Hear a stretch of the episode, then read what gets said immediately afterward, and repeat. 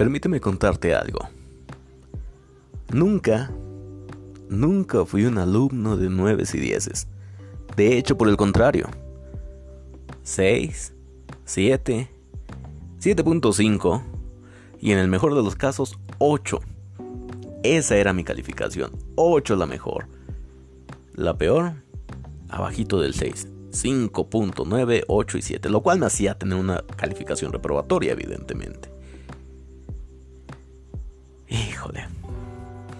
Recordar a mi mamá sentada en mi banca, en la banca que me habían asignado. Mirarla y saber que estaba leyendo mis notas, saber que estaba leyendo mi hoja de calificaciones. Y yo saber qué calificaciones habían ahí. Es una experiencia terrible, te lo garantizo. Terrible. Es el miedo. Porque sabía que me iba a ir muy, pero muy mal. Si tú sabes de lo que te estoy hablando, vaya, déjame contarte algo. A veces llegaba a escuchar comentarios, no solo de mi mamá, a mí, a compañeros que les decían, ¿por qué no puedes ser inteligente? ¿Por qué no puedes sacar un 9 o un 10? Y los regañaban enfrente de todos. qué tremenda tortura era el día de calificaciones. Claro, excepto para los que sacaban 9 y 10. Era día de fiesta, les iban a comprar algo seguramente. Pero los demás, ¿cómo sufríamos? Y muy, muy continuamente escuchabas, ¿cómo eres burro? ¿Cómo eres burra? ¿Por qué no puedes ser inteligente? Y yo me preguntaba, ¿en verdad soy burro? ¿En verdad? No no puedo sacar notas buenas. Pero durante la primaria, secundaria, secundaria sobre todo donde los maestros son más duros, descubrí que en realidad no era tan burro. Y no, no, no, para nada. No creas que tenía 9 y 10, ya seguía teniendo 6, 7 y 8. Pero descubrí que era muy inteligente a veces. Porque yo planeaba la manera de distraer la atención de mi mamá de las notas. ¿Cómo? Pues que me regañara por otra cosa. Así distraía la atención de las notas. O simplemente intentar hacer que se le olvidara ir a firmar la boleta. Sí, claro, lo sé. Para el siguiente bimestre me iría peor. Pero, bueno, al menos ya me había salvado un bimestre, ¿no? Tienen que darme crédito por eso. Y es muy difícil vivir con esa tortura. Cuando llegaban los exámenes finales y había descubierto que no había estudiado un diablo, nada absolutamente. Una noche, una sola noche de estudio con ni siquiera una noche, 30 minutos de estudio, me garantizaban al día siguiente en el examen mi 7. Sí, en 30 minutos me garantizaba un 7. En realidad no era tan burro, ¿cierto?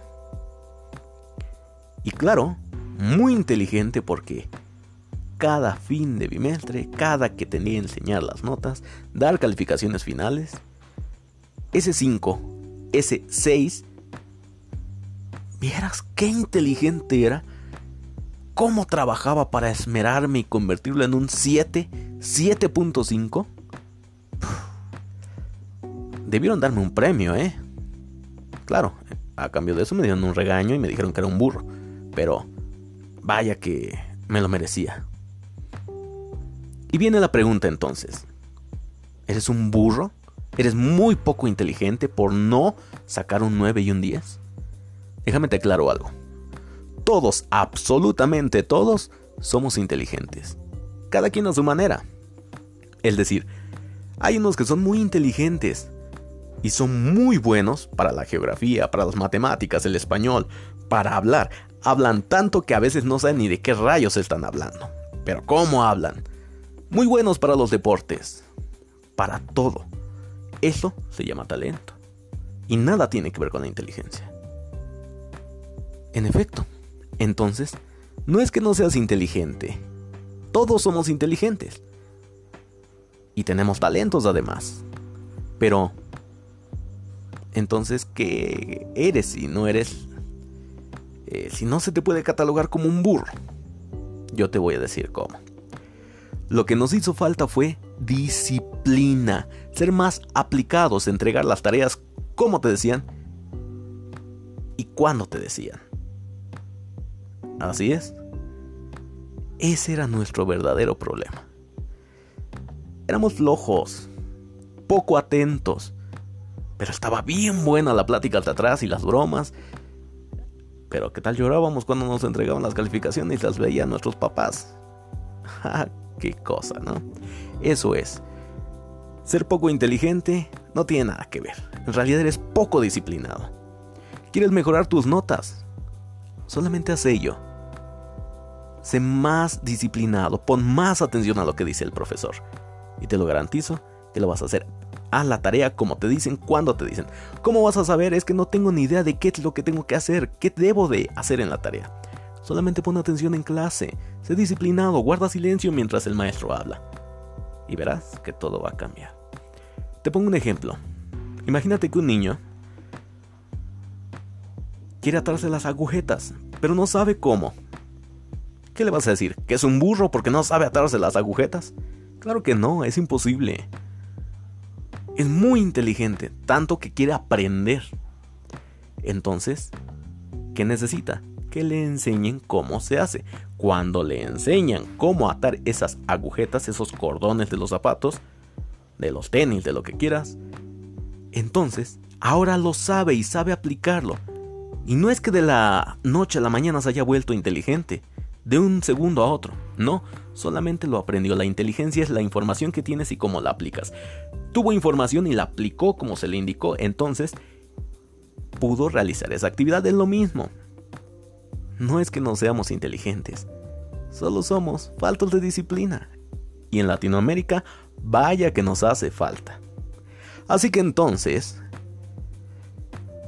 dejemos de sufrir, porque si tú te identificas conmigo, déjame te cuento.